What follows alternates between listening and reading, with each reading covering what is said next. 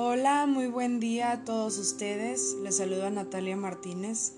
Sean bienvenidos a este nuevo episodio, Padre Nuestro. Y yo quiero comenzar con una pregunta. ¿Cuántas veces hemos pasado por adversidades? Creo que la respuesta es siempre. A lo largo de nuestras vidas nos enfrentamos a diferentes situaciones difíciles y hemos llegado a pensar, ya no puedo, no sé cómo salir de esto, y la salida más fácil es buscar a Dios. El poema que escucharemos nos hace reflexionar en que no solo en los momentos malos busquemos a Dios, sino que debe ser siempre y estar agradecidos en todo momento. Padre nuestro, Padre nuestro que estás en los cielos, así he oído a los hombres orar, cuando miran su barca batida por el golpe de una ola fatal. Padre nuestro que estás en los cielos, así suben las voces a Dios, así piden los hombres ayuda cuando suele faltarles valor. Y abandonan la barca al acaso, tienen remo y no quieren remar, esperando que el Dios de los cielos llegue al fin su plegaria a escuchar.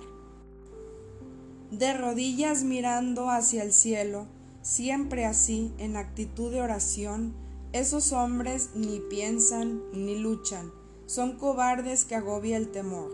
Son los pobres del seso y del alma, los que en necios alardes de fe, inconscientes a Dios acribillan, con plegarias de ignoto poder. Me impacta mucho en donde dice, y abandonan la barca al acaso, tienen remo y no quieren remar, porque es una realidad. A veces sentimos que queremos tirar todo, abandonarlo ya sin fuerzas, y queremos que Dios nos resuelva todo en ese instante, pero así no son las cosas. Y estando en esa situación, creemos que Dios no nos escucha al no suceder nada. Nos cegamos y no logramos ver que tenemos todas las herramientas necesarias para seguir adelante, y lo único que falta es tan solo la disposición de uno mismo. Dios nos da las herramientas y la fuerza necesaria, solo es no rendirse.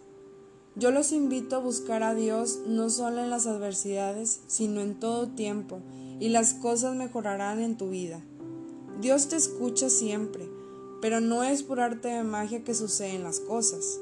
Él provee todo lo necesario, pero uno mismo tiene que hacer las cosas. Si estás pasando por un momento difícil, no te rindas tan fácil. Busca tus herramientas y sigue adelante. Siempre habrá algo que aprender de cada una de las cosas que vivimos.